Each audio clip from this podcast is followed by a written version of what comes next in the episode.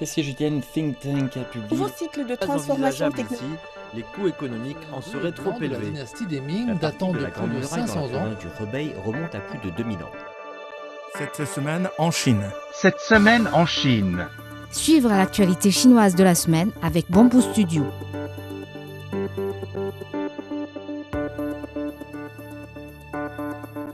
Banque centrale chinoise a réduit mardi les taux d'intérêt de la facilité permanente de prêt.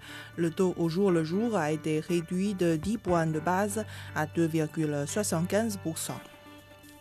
Le taux de chômage urbain recensé en Chine s'est établi à 5,2% en mai, soit un taux identique à celui d'avril, selon les données publiées jeudi par le Bureau d'État des statistiques. Ce taux recensé parmi les personnes âgées de 25 à 59 ans, soit la majorité du marché du travail, a diminué à 4,1% le mois dernier contre 4,2% en avril, indique le BES. Le taux de chômage urbain enregistré dans 31 grandes villes s'est établi à 5,5% en mai, soit également un taux identique à celui du mois précédent, d'après les mêmes données. La Chine a approuvé les importations de bananes et de graines de café en provenance du Honduras à partir de mardi, selon un avis émis par l'administration générale des douanes. La Chine a également ratifié l'accès des crevettes blanches du Honduras à son marché. À ce jour, l'administration générale des douanes a autorisé l'inscription de 10 entreprises productrices de graines de café et de 9 entreprises de produits aquatiques du Honduras en Chine. La prochaine sonde lunaire chinoise Chang'e 6 transportera des charges utiles des agences spatiales européennes et françaises, a donné appris mardi. L'équipement européen est un analyseur d'ions négatifs qui peut être utilisé pour mener des recherches fondamentales sur la science planétaire. L'équipement français est un détecteur permettant de mesurer le radon et ses produits de désintégration sur la Lune. Selon le programme d'exploration lunaire de la Chine, la mission Chang'e 6 devrait être lancée vers 2024 pour effectuer une mission de récupération d'échantillons de la face cachée de la Lune.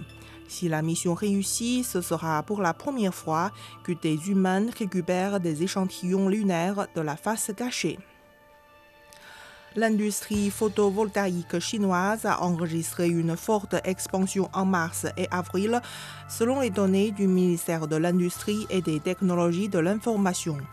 Au cours de cette période, la production du polysilicium et celle de plaquettes de silicium, de batteries et de composants ont toutes connu une croissance supérieure à 72% en base annuelle, ajoute le ministère.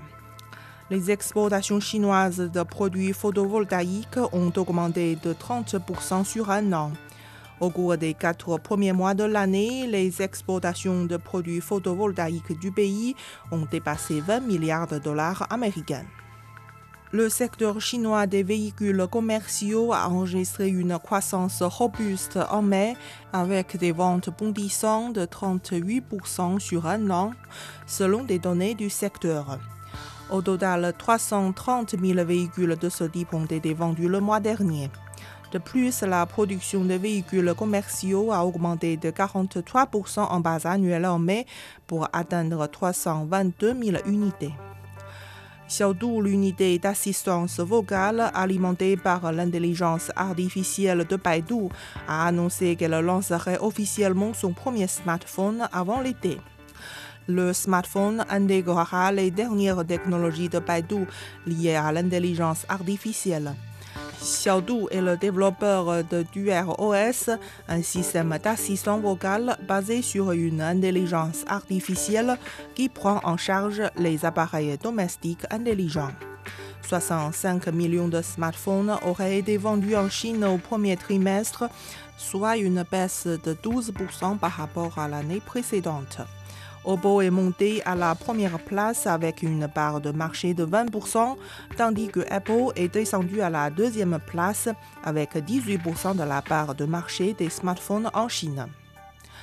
Les voyages à l'étranger des Chinois se rétablissent et un pic est prévu pendant les vacances de la fête des Pados Dragons du 22 au 24 juin. Les réservations de voyage à l'étranger à l'occasion de ces congés ont été multipliées par 12 sur un an, les destinations prises étant Osaka, Tokyo, Séoul et l'île de Jeju, précise le rapport publié mardi par Trip.com Group, agence de voyage en ligne. Les prix des voyages à l'étranger baissent, le tarif moyen pour un aller simple pendant les vacances de trois jours ayant baissé de 6% par rapport à celui des vacances du 1er mai. La demande de voyage en Chine connaît également une reprise et les stations estivales et les divertissements à la campagne attirent davantage de touristes. Le 29e Salon international du livre de Beijing s'est ouvert jeudi à Beijing pour quatre jours, réunissant des exposants venus de 56 pays et régions. Un total de 2500 exposants présentent plus de 200 000 livres chinois et étrangers au Salon du livre de cette année, organisé à la fois en ligne et hors ligne. Parmi les 1500 participants hors ligne venant de maisons d'édition et d'organisations pertinentes chinoises et internationales au Centre national des conventions, environ 60% viennent de l'étranger. La région autonome du Ningxia dans le nord-ouest de la Chine a ouvert une conférence et une exposition internationale sur le thème du vin alors que la principale région productrice de vin en Chine envisage de poursuivre son développement.